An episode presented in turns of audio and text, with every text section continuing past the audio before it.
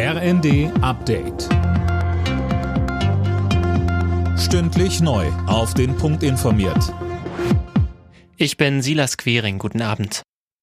Auch an diesem Wochenende hat es in Deutschland wieder Demos gegen Rechtsextremismus gegeben.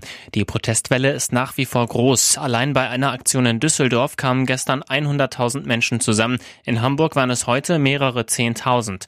Die Demos sind ein starkes Zeichen, findet SPD-Chefin Esken. Viele hunderttausend, ja Millionen von Menschen gehen jetzt auf die Straßen, Menschen, die bisher keine Veranlassung gesehen hatten, demonstrieren zu gehen, um deutlich zu machen, welche Gefahr der Vormarsch der Rechtsextremisten für unser Land bedeutet. Und bei aller Sorge, das gibt mir Hoffnung.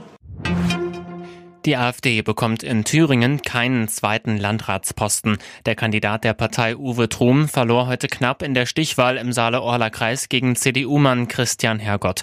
Laut Wahlleitung kam der Christdemokrat auf etwas über 52 Prozent der Stimmen. Im ersten Wahlgang hatte Trum noch mit Abstand vorne gelegen. Verkehrsminister Wissing begrüßt das vorzeitige Ende des Lokführerstreiks. Es sei gut, dass die Bahn und die GDL wieder an den Verhandlungstisch zurückkehren. Der Streik im Personenverkehr endet in den frühen Morgenstunden. Bis Anfang März herrscht eine Friedenspflicht. Borussia Dortmund bleibt in diesem Jahr ohne Punktverlust. Der BVB siegte am Abend nach drei Toren von Nationalspieler Niklas Füllkrug mit 3 zu 1 gegen den VfL Bochum. Außerdem holte Union Berlin mit einem 1 zu 0 Sieg gegen Darmstadt wichtige Punkte im Abstiegskampf. Frankreich ist Handball-Europameister. Die Franzosen setzten sich im Finale gegen Dänemark mit 33 zu 31 durch. Zuvor hatten die deutschen Handballer die Bronzemedaille verpasst. Gegen Schweden verlor das DHB-Team mit 31 zu 34. Alle Nachrichten auf rnd.de